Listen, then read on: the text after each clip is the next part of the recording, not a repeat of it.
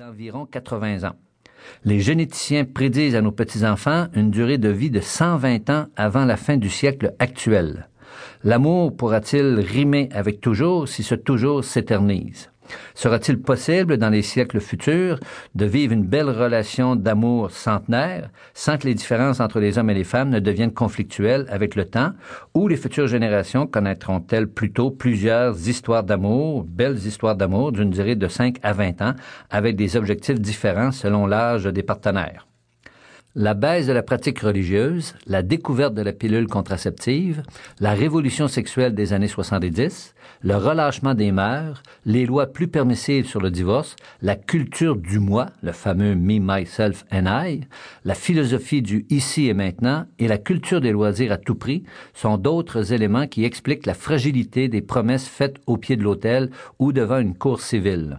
On se sépare aujourd'hui pour des raisons beaucoup plus subjectives, telles l'incompatibilité de caractère, les désaccords au sujet des priorités de vie, le partage non équitable des tâches, que les raisons traditionnelles objectives et vérifiables en vigueur avant la loi actuelle sur le divorce. Violence, non-consommation du mariage, alcoolisme ou toxicomanie, refus de pourvoir ou infidélité.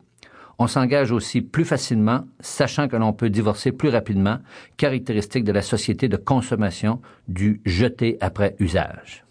L'émancipation féminine, favorisée par une plus grande autonomie financière des femmes due à leur arrivée massive sur le marché du travail lors et après la Seconde Guerre mondiale, semble toutefois être l'élément majeur de l'augmentation du taux de divorce.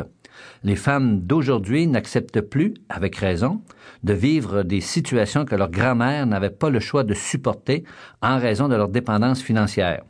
Mais lorsque l'on sait que 65 à 80% des demandes de séparation sont faites par les femmes, on peut à juste titre se demander s'il n'y a pas là un certain dérapage. Les gens, hommes et femmes, divorcent parce qu'ils ne se sentent pas heureux dans le mariage ou parce qu'ils ne réussissent pas à se développer sur le plan personnel. Et les femmes, plus que les hommes, ont l'impression que les liens du mariage les transforment et les étouffent, leurs plus grandes attentes n'étant pas satisfaites. Evelyne Sulro, sociologue française, féministe de la première heure et fondatrice de l'organisme Retravailler, où elle a reçu plus de 500 000 femmes, résume bien la situation lors d'une entrevue accordée à la journaliste Renata Libal. Il ne faut pas oublier, dit-elle, que ce sont les femmes, dans trois cas sur quatre, qui demandent la séparation. Et pourquoi la demande-t-elle? Diverses études montrent que la cause numéro un est le désappointement. Elle ne supporte pas le quotidien sans la romance. Je m'ennuie, donc je veux refaire ma vie.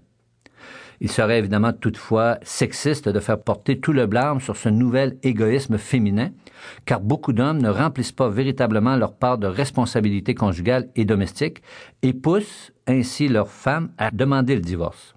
De nombreux hommes considèrent leurs femmes acquises et ne font pas les efforts nécessaires pour entretenir l'harmonie conjugale, ignorant même, délibérément ou non, les nombreux appels et avertissements de leurs partenaires sur leur insatisfaction conjugale. Depuis plus d'une décennie, de nombreuses équipes de chercheurs se sont penchées sur les couples heureux.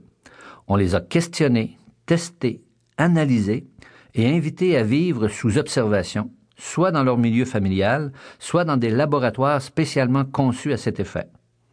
On a ainsi compilé de précieuses données sur les couples heureux et découvert certaines caractéristiques qui les différencient des couples malheureux. Il n'existe évidemment pas de formule miracle toute faite ou de truc infaillible utilisé de façon systématique par tous les couples qui se disent heureux à long terme. D'ailleurs, quand on demande à ces couples heureux le secret de leur bonheur conjugal, ils ne savent que répondre. Ils sont heureux, sans trop savoir pourquoi.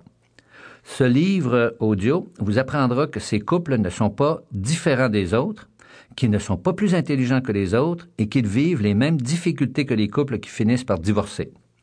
Les couples heureux passent par les mêmes étapes, les mêmes confrontations, les mêmes moments difficiles, mais vous apprendrez qu'ils réagissent différemment des couples malheureux aux situations inévitables de la vie à deux. Ces couples développent des dynamiques que n'utilisent pas les couples malheureux et évitent les scénarios destructeurs dans lesquels s'enlisent les autres.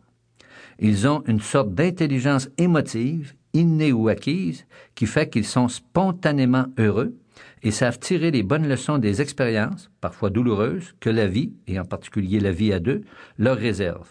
Je vous dévoilerai, tout au long de ce livre audio,